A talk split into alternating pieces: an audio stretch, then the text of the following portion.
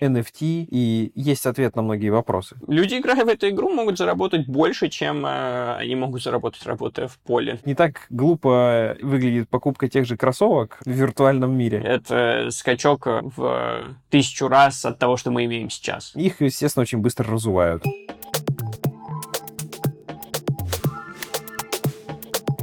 Всем привет! И это первый выпуск подкаста «Как заработать и не попасть в суп». И с вами я, его ведущий Крипто Рустер. Тема этого выпуска – что такое NFT и почему они приносят миллионы. В гостях у нас Кук Спук, эксперт в данной теме. Итак, давай мы с тобой поговорим, с чего все началось, что стало предпосылками появления NFT, и в первую очередь завернем с тобой в игры, порассуждаем на тему того, как и что с играми у нас, собственно, развивалось. Да, конечно. Для меня и для людей моего поколения игры по факту стали первым знакомством с метавселенной. И несмотря на то, что термин этот стал популярен только сейчас, в 2021 году, по факту мы научились жить в цифровых мирах с появлением компьютерных игр. Ну, как бы игры играм рознь, да, потому что я, допустим, вспомнил, что моя первая игра вообще была это Unreal Tournament. Но в Unreal Tournament ни хрена нельзя было купить. Что, собственно, за игры такие были, которые позволили тебе как раз познакомиться с метавселенной? Потому что я точно помню, что у нас много играли народу там в тот же Counter-Strike, и там как раз надо было что-то покупать. Но там, опять-таки, ты что-то покупал за какие-то монетки внутренние, которые ты зарабатывал в процессе самой игры. Я думаю, что изначально, когда мы начали говорить об играх, как о цифровых пространствах и метавселенных, мы не обязательно подразумеваем именно экономику. Игры, по сути, для нас именно представили концепт метавселенной, то есть цифрового пространства, в котором мы можем проводить время. Изначально игры были представлены с этой идеей, но так, видимо, устроены люди, так устроено человечество, что мы не можем жить без какой-то организации нашей экономики, и очень скоро в этих играх начала появляться появляться экономика. И стали появляться игры с внутренними валютами сначала, где, вот как ты правильно описал, что в Counter-Strike, например, появилась внутренняя валюта, появились э, вещи, которые ты можешь за нее покупать. По-моему, сейчас в Counter-Strike можно что-то покупать там чуть ли не на внешнем рынке. Не уверен, насколько на внешнем именно рынке, но да, ты сейчас можешь у игры за реальные деньги купить виртуальные объекты, да. Но изначально, я думаю, что когда появились игры как концепт метавселенных, люди просто стали привносить в игры то, что они видели и хотели видеть в реальном мире. То есть они хотели присылать какие-то сигналы о своем благосостоянии или принадлежности к какой-то социальной группе, хотели выделяться, Соответственно, в играх стали появляться одежды, например какая-то одежда была более желательна, чем другая, так же, как и в физическом мире. И люди захотели меняться этой одеждой. Например, там в таких играх, как Diablo, в таких играх появились первые, наверное, экономические отношения, где мы могли с тобой встретиться на сервере, договориться отдельно, что ты переведешь мне деньги, а я скину тебе доспехи. Но здесь же и появились первые мошенничества в играх, когда я мог тебе скинуть доспехи, а ты мне не перевел деньги и просто там отключился с сервера и убежал с моей моими доспехами. К сожалению, могу признать, что это первые заработанные мною деньги были сделаны таким образом.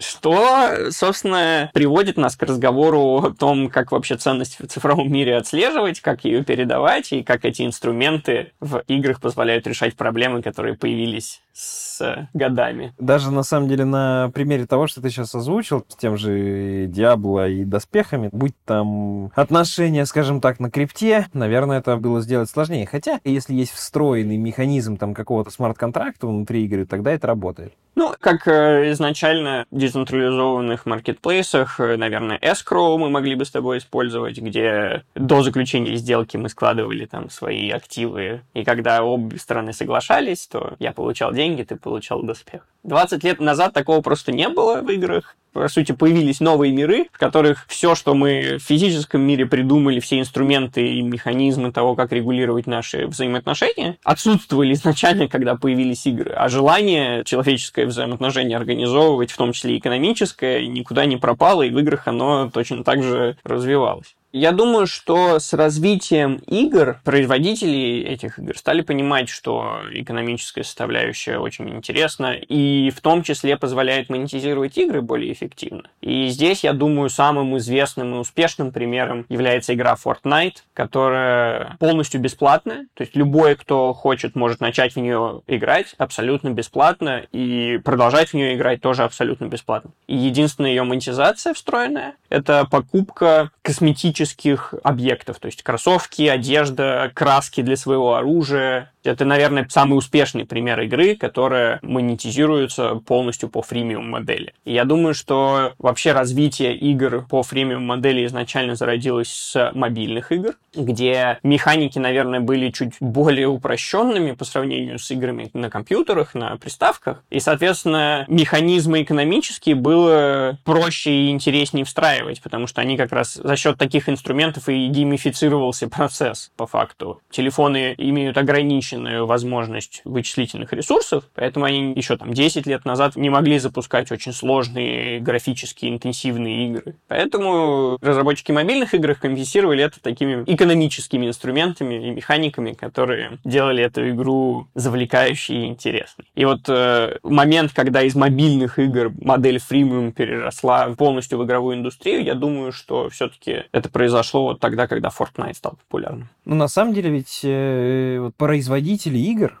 несмотря на то, что они, по сути, воссоздавали полностью экономику внутри своих игр, они все равно максимально пытались всем и вся доказать, что это не экономика, это не деньги, это просто внутренние какие-то штучки, которые можно купить. Но это не экономика, это не валюта и так далее. Да, безусловно. Я думаю, что изначально это в первую очередь было обусловлено нежеланием связываться с финансовым регулированием. Когда компания выпускает какой-то актив, который имеет реальную стоимость и может обмениваться на публичном рынке, он может считаться ценной бумагой. И, соответственно, очень долго были споры от того, насколько вот внутриигровые валюты, например, или внутриигровые активы могут считаться ценными бумагами. И компании очень, естественно, не хотели связываться с этим регулированием, а продолжать быть такой дизайн-студией, у которой нет ответственности ни за какие инвестиционные регулирования. И поэтому, в первую очередь, я думаю, не шли в направлении подключения внутренних валют и внутренних активов в целом в играх к публичному рынку. За собой это подразумевало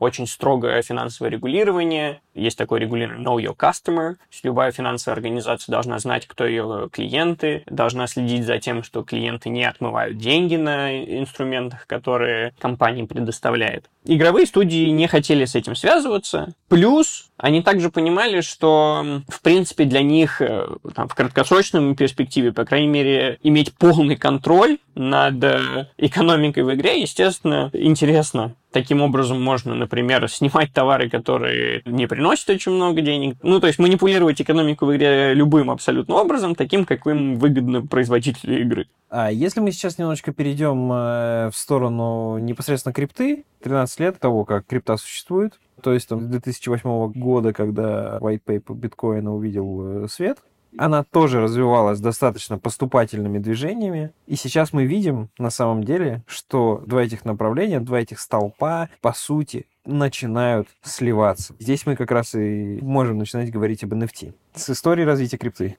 Я думаю, что важно отметить как раз-таки, что рынок крипты зародился из так называемых сайферпанков или таких анархистов, людей, которые после 2008 года верили и считали, что их обманули, по сути. То есть финансовая система была нацелена на то, чтобы спасти большие банки и не была нацелена на то, чтобы э, помогать частному инвестору и ритейл-инвестору. По сути, white paper биткоина таким был манифестом свободной децентрализованной финансовой системы, которые не контролируются центральными банками. По факту через этот white paper многие люди, которые его поддерживали на ранних стадиях, хотели показать, что они хотят получить контроль над экономикой более децентрализованный. Я думаю, что это очень хорошо сочетается с тем, что мы обсуждали сейчас про видеоигры тоже, где пользователи хотят получить контроль. То есть в целом мы видим очень похожие тренды как на финансовом рынке, так и в игровой индустрии, так и в целом на самом деле во многих индустриях, где пользователи вместо того, чтобы полностью доверяться какому какому-то одному, одной организации или институту, хотят на самом деле получать больший контроль. И здесь интересно мне отметить цитату разработчика GTA, Rockstar,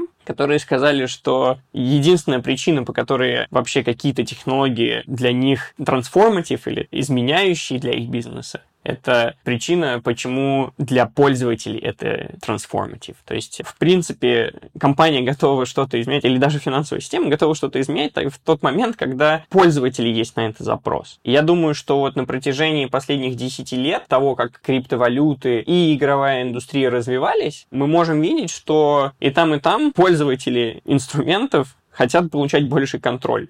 Ну да, то есть в рамках игровой индустрии, в рамках виртуальных миров, в рамках метавселенных. Как пользователи мы наконец-то задумались о том, что наши активы внутри это тоже активы. Мы действительно хотим ими владеть в полной мере, но у нас нет такой возможности, потому что все равно все, что бы мы ни делали внутри игры, оно принадлежит самой игре. И вот как раз все то, о чем многие говорят, переход на Web 3.0, отдать пользователю контроль над его активами, которые он так или иначе создает, постами, фотками и, в конце концов, скинами в играх. И вот здесь, наверное, NFT и есть ответ на многие вопросы. И вот мы переходим к основной части нашей программы, к NFT. Я думаю, стоит э, начать э, с того, чтобы дать определение NFT. NFT переводится как non-fungible token, и по факту NFT это тоже токен, как криптовалюта, как биткоин, например, или эфириум. Только биткоинов, например, может всего быть 21 миллион. И один биткоин абсолютно точно такой же, как другой биткоин. Они взаимозаменяемые. Но в случае с NFT каждый токен уникальный. То есть он представляет какую-то единичную уникальную ценность в большей степени сейчас, конечно, часто это картинки, например, какой-то цифровой арт, но не только, естественно. То есть это может быть и текстовая запись какая-то. Например, у меня есть интересный пример фановый. Я очень люблю готовить и недавно выпустил один из своих рецептов в виде NFT. В токене зашит текст, описание рецепта, который можно приготовить. Такой фановый рецепт, но по факту он демонстрирует, что NFT может быть любой цифровой файл, по сути, который мы хотим обозначить в единственном экземпляре. Это может быть и контракт, например. Это может быть и какой-то шифр или код. И на самом деле, благодаря тому, что мы можем в уникальном виде представить какой-то цифровой актив, мы можем говорить о том, что в цифровых мирах мы можем использовать NFT для того, чтобы отслеживать активы, которые мы хотим, чтобы были в единичном экземпляре. Мы говорили ранее по поводу битка, как валюты и так далее. Вот нет же у нас NFT на протоколе биткоина. То есть есть определенные протоколы криптовые, которые позволяют как раз это делать. Здесь важно отметить, что Ethereum как платформа, естественно, является самой активной платформой, где используются NFT, где выпускают люди NFT. И большинство NFT-токенов были выпущены на эфире. Но есть и NFT на других блокчейнах тоже, естественно. В том числе, кстати говоря, и на решениях второго уровня для биткоина тоже. То есть в сети биткоина, например, на, с решениями второго уровня тоже можно выпустить NFT, есть такие стандарты. Но они не очень популярные сейчас. Большую популярность, конечно, имеют NFT, выпущенные на эфире. В первую очередь, я думаю, что благодаря такому проекту, как OpenSea, например, или Rarible, то есть площадки маркетплейсы, где можно покупать и обменивать различные NFT-токены, там, объекты искусства или внутриигровые активы. И вот эти цифровые рынки стали очень популярными за последний год, и в большей степени они поддерживали именно Ethereum как площадку. Сейчас, потому что э, транзакции в сети Ethereum достаточно дорогие, и иногда можно там 10, 20 и 50 долларов за одну транзакцию заплатить за передачу, то очень многие NFT-проекты сейчас не могут себе экономически позволить такой дорогой сети существовать. Поэтому начали появляться другие решения, в том числе и решения второго уровня на протоколе Ethereum, такие как Polygon, например, с очень низкими транзакционными комиссиями. Сейчас стали появляться новые блокчейны. Например, э, в начале года очень популярен был Binance Smart Chain, который поддерживался Binance, одна из самых больших криптовалютных бирж. Есть децентрализованная биржа на этой сети, которая называется PancakeSwap. Они тоже сейчас выпускают NFT, например. Есть такой блокчейн, называется Polkadot. В нем есть проект Remark, который выпускает NFT на их блокчейне. И тоже сейчас набирает очень большую популярность. На этой неделе только за один день они выросли на 10 долларов. Их цена, их токена. Их NFT проекты одни из самых популярных в Polkadot среде сейчас. Они как раз анонсировали, например, сейчас выпуск игры и метавселенной, что сделало их NFT еще более ценными и популярными. Люди рассчитывают на то, что они смогут использовать использовать NFT, выпущенные ремарком, для того, чтобы использовать их и в их метавселенной дальше в игре. Слушай, а скажи, чем NFT ремарка вообще отличается от любых NFT, которые ты там даже, может быть, заминтил сам на OpenSea? Основное, наверное, отличие в том, что Remark работает на сети Polkadot, вторая сеть Kusama у них есть, то есть Polkadot блокчейн. А большинство проектов на OpenSea, и которые мы выпускаем, они так или иначе связаны с эфиром или решениями второго уровня вокруг эфира. То есть разные блокчейн-сети. Я бы, наверное, здесь в пример привел, как запостить картинку в Твиттере или ВКонтакте или в Фейсбуке. То есть это разные платформы, наверное, которые дают похожий функционал. Они отличают в деталях то, как конкретно там можно, например, эту фотку редактировать. Например, Remark конкретно дает больше возможностей с э, работой между NFT. То есть, например, я могу выпустить NFT птицы, как сделали ребята, и у этой птицы могут быть еще equipable items, так называемые. То есть, например, ботиночки, шляпка, рюкзак. Или более хороший пример, который они показывают. У меня может быть NFT виртуальной земли, на которой у меня построен, например, билборд билборд, то есть у меня внутри земли есть билборд, внутри этого билборда я могу продать рекламу, например, в виде NFT тоже. И реклама будет как э, цифровая картинка внутри моего билборда показываться. Хорошо, что ты упомянул землю, рекламу на виртуальной земле и так далее. Потому что один из проектов, про который мы хотели поговорить, Decentraland. Да, я думаю, стоит упомянуть Decentraland. Сейчас это, наверное, один из э, самых популярных проектов метавселенных и проектов, которые используют NFT в том числе. Они одни из самых ранних проектов и одни из наиболее популярных сейчас. А что там вообще представлено NFT-шками? То есть не вся же игра, грубо говоря, не вся же вселенная целиком состоит из NFT. Понятно, что есть какие-то элементы, которые сидят на блокчейне, есть какие-то, что нет. То есть, допустим, там вот, когда ты ходишь по этому миру внутри там Децентраленда, это не то, чтобы ты перемещаешься внутри блокчейна, да, ты движешься просто в рамках созданной этой экосистемы, но сама Земля, сами объекты на этой Земле, вот они же как раз представлены NFT-шками, я же не ошибаюсь.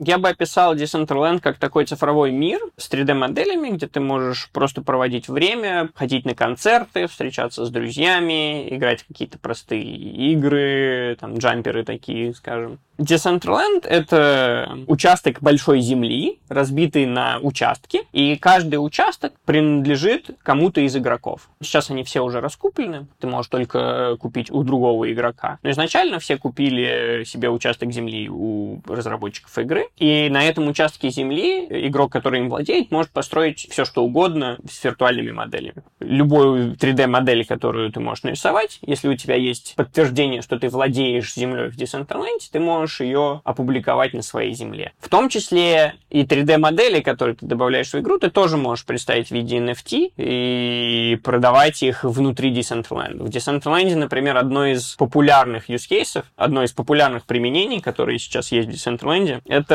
цифровые галереи. Люди, которые купили этот участок земли, построили там галерею, и теперь любой участник Decentraland может прийти на этот участок, зайти в здание и посмотреть предложенные NFT арт, картинки, которые можно приобрести у художников, которые их выставляют в этой галерее. Там же как раз заходишь действительно в такую галерею, тыкаешь на саму картинку, и тебя перебрасывают в OpenSea. Ты можешь походить и на биржу зайти. Удобно. Да, то есть ты можешь из цифрового мира в 3D-пространстве попасть сразу на marketplace OpenSea, который это просто веб-сайт, на котором ты можешь сделать именно транзакцию в блокчейне. До этого мы говорили про игры, про то, каким образом монетизация процессов игровых и околоигровых, каким образом она реализована там. Потом говорили про поступательное развитие крипты, про то, что появились сами эти nft на эфире, и потом на других сетях и так далее. Но Decentraland, по сути, это же, наверное, одна из э, чуть ли не единственная полноценная игра, где действительно существуют цифровые объекты NFT, потому что каких-то других примеров сильно я вот так назвать не могу. Ну, имеется в виду э, тех примеров, где графиком хоть какая-то есть. То есть в какой ситуации мы сейчас действительно находимся? Вот мы там обсуждаем, что вот NFT-шки, там классно, там объекты, скины на NFT, но как оно у нас в действительности все это выглядит? Да, я согласен с тобой. Я думаю, что Decentraland как минимум одна из самых проработанных сейчас миров. Есть другие, там графика похуже, и в целом есть еще и много незапущенных проектов на стадии разработки. То есть это очень новое течение, которое мы сейчас наблюдаем. NFT как концепт появился несколько лет назад, но реально стал популярным у широкого круга людей только в этом году. Сейчас мы в такой ситуации находимся, где игры с использованием NFT, они в таком зачаточном этапе находятся. То есть э, они запустились, в них есть экономика, в них есть э, уже какие-то experience ы, но их пока что достаточно мало. В отличие от, например, игр, которые мы с тобой обсуждали изначально, где изначально люди начали с того, чтобы создать игру experience, а потом добавляли в нее экономику. Вот игры по типу Decentraland, они изначально были созданы с экономики, и изначально были созданы как такие просто цифровые пространства, где люди могут проводить время. В целом, я думаю, что вся игровая индустрия движется в этом направлении. То есть игры уходят от того, что люди проводят в них время только играя и именно вовлекаясь в процесс игры, в то, что игры становятся просто местом для встречи и времяпрепровождения. Дети, например, используют Майнкрафт для того, чтобы просто встречаться с друзьями, с которыми они не могут сейчас в физическом мире увидеться, особенно сейчас с ковидом, например. Этот тренд мы наблюдаем в игровой индустрии, и Decentraland был начат именно как идея цифрового мира, в котором будет экономика. Поэтому сейчас он все еще на ранней стадии, где не так много есть поводов для того, чтобы именно проводить там очень много времени. Это еще достаточно новый мир.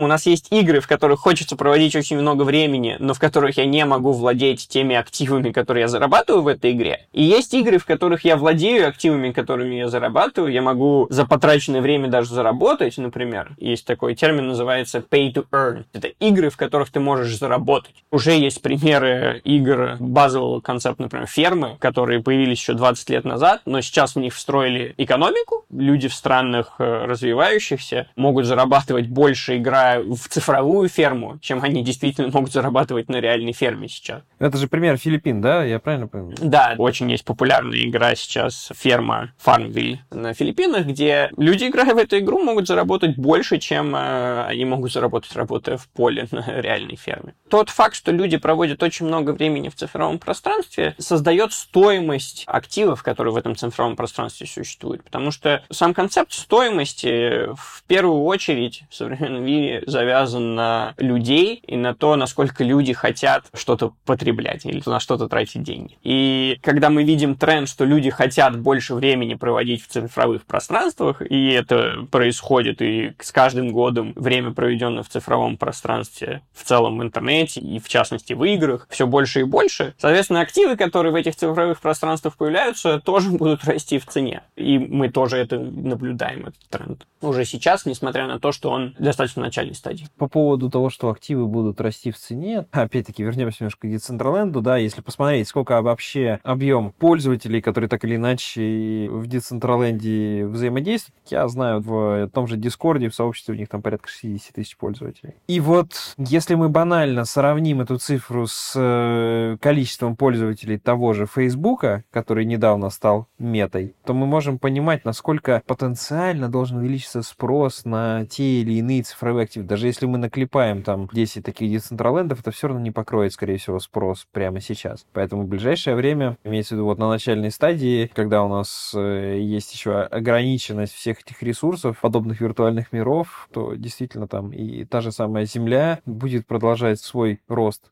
стоимости. Да, это интересно, что ты отметил пример Фейсбука, который переименовался в Мету сейчас. Я думаю, что вот этот шаг очень сильно в сознании многих людей поменял отношение к игровой индустрии, к метавселенным и в целом к проведению времени в цифровом пространстве. Потому что все поняли, что с этим переименованием Facebook делает фокус на цифровых мирах.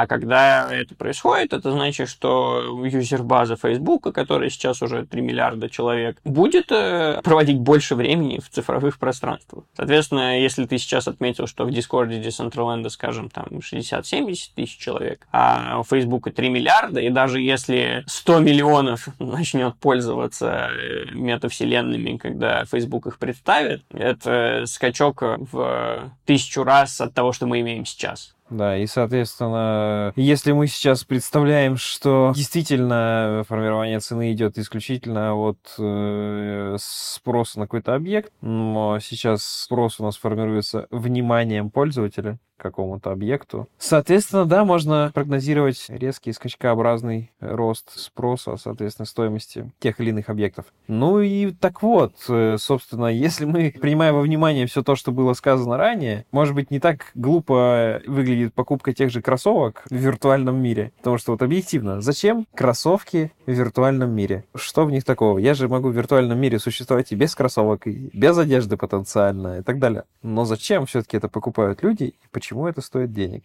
Я думаю, что здесь стоит начать с того, чтобы подумать о функциональности одежды, которую мы покупаем в физическом мире сейчас. Большинство из нее мы не покупаем просто исходя из удобства или каких-то прикладных характеристик. На самом деле, в большинстве своем одежду люди покупают как какой-то либо показательный статусности, принадлежности к какой-нибудь социальной группе или за какие-нибудь э, внешние характеристики. Абсолютно то же самое происходит уже сейчас и в цифровых мирах. Люди покупают внутриигровые активы, внутриигровую одежду, например, в частности, для того, чтобы самовыражаться. Там интересные модели у них есть, например, они, может быть, и сами их задизайнили, или просто им понравилось, как какой-то дизайнер сделал эту одежду. В принципе, основной посыл такой же, почему и в современном мире мы покупаем одежду в физическом мире. Еще в дополнение к этому стоит отметить тот факт, что в отличие от физической одежды в большинстве своем, которая обесценивается с ростом времени. Цифровая и виртуальная одежда, по сути, в большей степени является активом, который не портится никак со временем и может потенциально расти в цене, если он становится все более и более ограничен. То есть, если новых таких не выпускается, предложение ограничено, а спрос будет продолжать расти, в том числе за счет того, что мы описали, что большие уже сейчас цифровые гиганты полностью переориентируются на метавселенные, не только Facebook, Facebook, который переносится в мету, но и все, все остальные IT-гиганты тоже видят, что метавселенная — это следующий этап взаимодействия с цифровым миром. Все начинают свою аудиторию подключать к метавселенным, и, соответственно, спрос на цифровые активы будет продолжать расти по поводу того, что одежда в реальном мире, она по большей части для того, чтобы как-то выразить себя. Ну и поскольку мы начинаем переезжать потихонечку в метавселенную, нам надо и здесь как-то выражаться. Здесь хорошим примером будет э, коллаборация Balenciaga и Fortnite, которая произошла недавно. Balenciaga выпустила худи физические, которые можно купить, и люди, которые их покупают, также получают в цифровом мире в игре такое же худи Balenciaga. То есть люди по факту хотят самовыражаться во всех пространствах, где они взаимодействуют с людьми, и они хотят принадлежать к бренду, с которым они хотят себя отождествлять. Соответственно, когда я купил худи Balenciaga в физическом мире, например, я хочу его показывать и в цифровом мире тоже.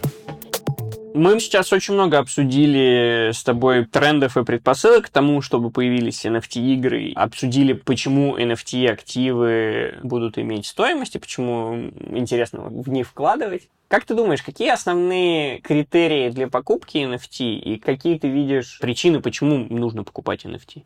Представим, что NFT можно отнести к commodities. Ну, есть какие-то общие схожие вещи у NFT и commodities почему надо там или не надо покупать золото, и каким образом вообще определить, что какой-нибудь кобальт будет расти в цене. Ну, мы действительно базово смотрим на спрос, если мы говорим про ценные металлы. Ну, золото стандартно защитный актив, поэтому мы смотрим, насколько экономика э, в заднице или нет, э, для того, чтобы понять, надо ли на данном этапе закладываться в этот commodities. Далее, это статусность самого проекта, самой NFT, потому что, как мы ранее говорили, люди действительно любят э, показывать, что у них есть, что они принадлежат к какой-то группе. Именно в индустрии, если посмотреть на то, каким образом люди из э, криптомира, каким образом они переваривают все эти nft каким образом они их используют, мы видим, что очень многие ставят себе на аватарку какие-нибудь крутые nft из крутых NFT-проектов. Соответственно, для того, чтобы показать свою статусность, показать принадлежность к какой-то группе, похвастаться тем, что они могут это все дело там себе позволить,